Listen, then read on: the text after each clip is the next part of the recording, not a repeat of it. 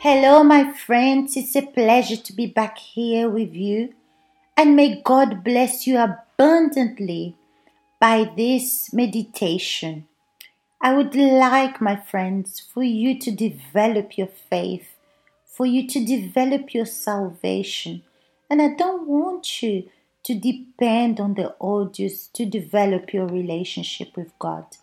But that's why I always ask you to meditate before you listen to the audio. Exactly because I want you to develop this relationship, this personal relationship with God. Because if you just listen to the audios, you're going to receive, but you're not going to look for it for yourself. So get the habit of listening to the audios before. I don't want you to depend only on the words and the things that we do here. No, I don't want you to be eating from the hands of other people. People of God, people that are even there to help you, they will help you. Myself, I'm helped by people of God, but I don't depend on them to have a relationship with God. I don't depend on them to push me. But if I receive help from them, I accept and I don't feel ashamed because I've learned to use intelligent faith. And it's in this spirit that I've been doing these audios here. It's been some time now, and it's a great pleasure to be here with you. I don't do these audios every day because it takes a lot of time to record and to do all these things and I prefer to take time to really contemplate and meditate in the Word of God. That's why I do it only once a week.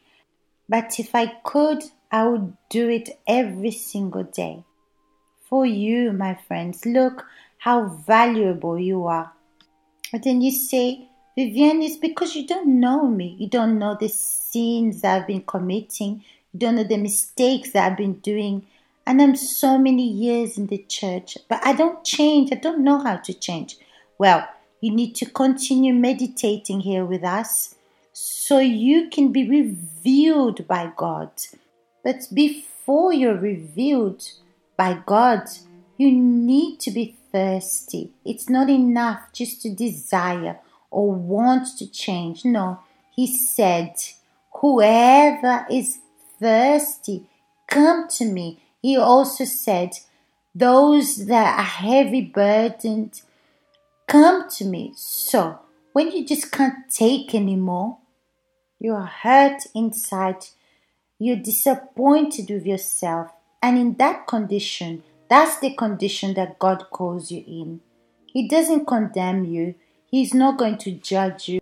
God does not condemn anyone but the contrary. He wants you to go towards Him so He can help. So let's continue meditating in the book of Matthew, chapter 11, from verse 16. It says like this But to what shall I liken this generation? It is like children sitting in the marketplaces and calling to their companions and saying, We played the flute for you and you did not dance. We mourned to you, and you did not lament. For John came neither eating nor drinking, and they say he has a demon. The Son of Man came eating and drinking, and they say, Look, a glutton and a winebibber, a friend of a tax collector and sinners that wisdom is justified by the children. Let's go back to verse 16 to learn something really interesting first. It says like this But to what shall I liken this generation? It is like children sitting in the marketplaces and calling to their companions and saying, We played the flute for you, and you did not dance. We mourned to you, and you did not lament. That means this generation, it's similar to children. That means childishness. As we know already, the boys are more immature than the girls. And like it's written here, they sit in marketplaces. So, besides being childish, they live by motion of faith. So, they sit at the marketplaces calling their companions. In other words, they use things that doesn't resolve problems, someone that does not resolve their problem. When we see the world today, you see the artists, you see the newspapers, TV, the things that happen around us, but you can clearly see that these people that are around us they're living by feelings, they're living by their emotions.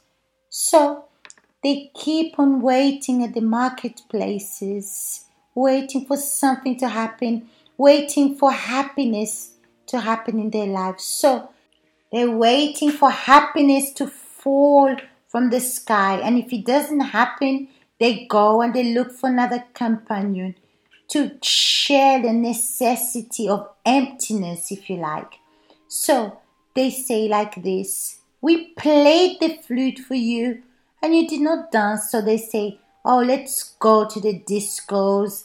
Let's go to the raves, use drugs. We're young. We have many friends. We're beautiful. So let's go now and make sure that we take advantage of this time.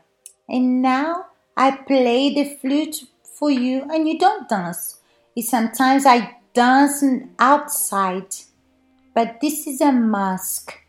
This is a mask of happiness, but inside, the person is rotten, is sad. They have a big, heavy burden on them. Maybe you don't do this. You're active in the church, you evangelize, you participate in the choir, you like acting, and many other things but you do this just to hide your pains. And then it says, We moaned to you, and you did not lament. So we sing and we lament together, but you don't expose what's inside your soul. You feel the emotions, maybe tears comes to your eyes because you feel a bit sad, but you don't take that from your inside. You don't express your reality to God. And then it says, For John came neither eating or drinking. And they say he has a demon. That means the one that was sacrificing, limiting his life for God. And the children that live by motion of faith say, ah, this one is a fanatic. His life is all tied up, while those that do their will, John was chosen by God and he was preparing the way of Jesus. These ones they don't accept. That means they had all the motive to receive John because John spoke about what they needed to hear. But they didn't accept, they didn't want to receive from him. And maybe you're this type of person that's in the church and behaves so immature like a child.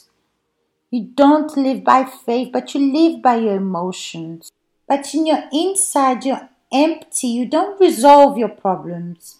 So it continues saying, The Son of Man came eating and drinking, and they say, Look, a glutton, a wine bibber, a friend of tax collectors, sinners.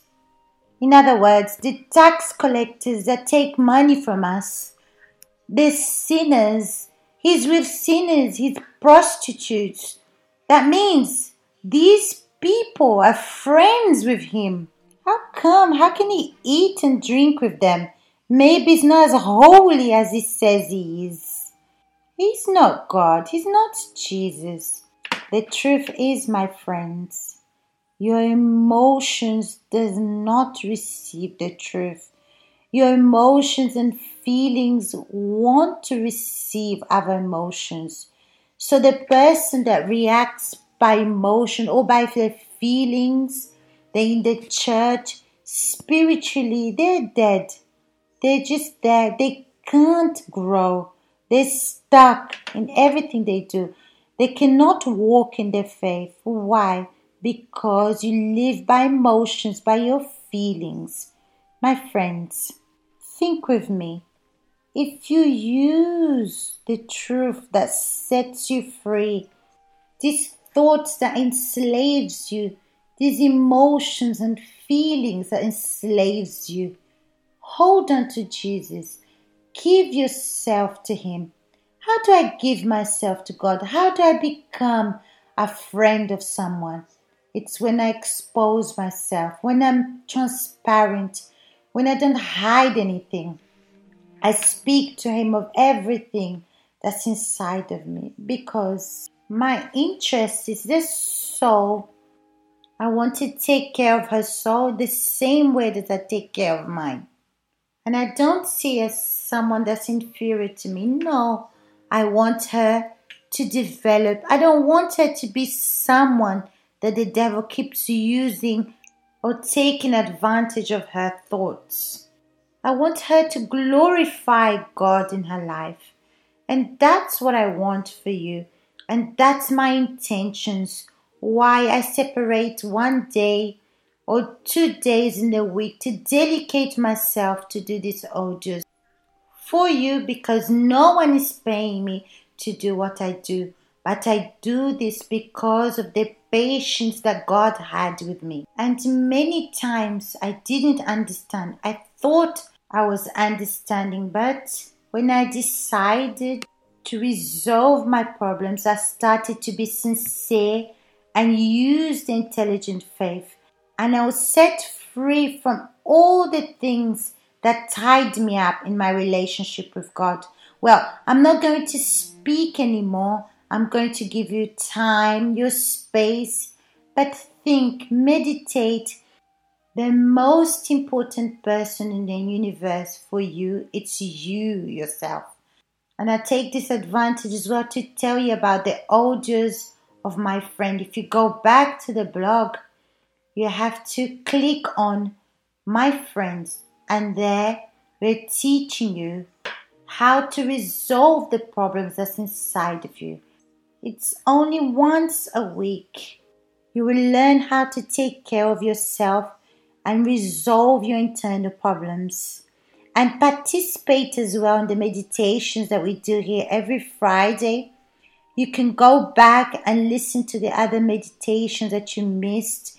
If you're listening for the first time, second time, or even the third time, you can go back from the beginning, listen to the first chapter until now because the way you're going to meditate is going to open your intelligent faith, but it depends on you. You need to have time, you need to separate some time to listen to these audios and meditate.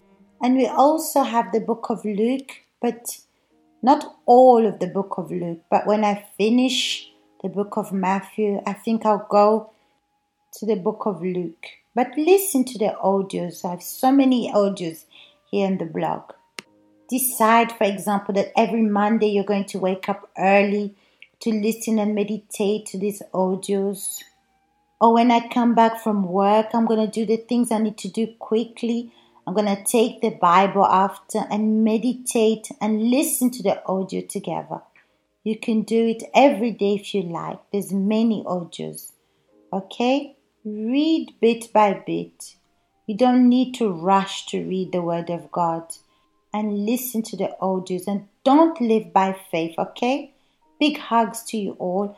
And I'd like to ask you if you can write your comments on this audio. What's inside of you? Express yourself, okay? I'd like to hear from you. Let me know what's going on with you. Okay, big hugs, and I'll see you next week.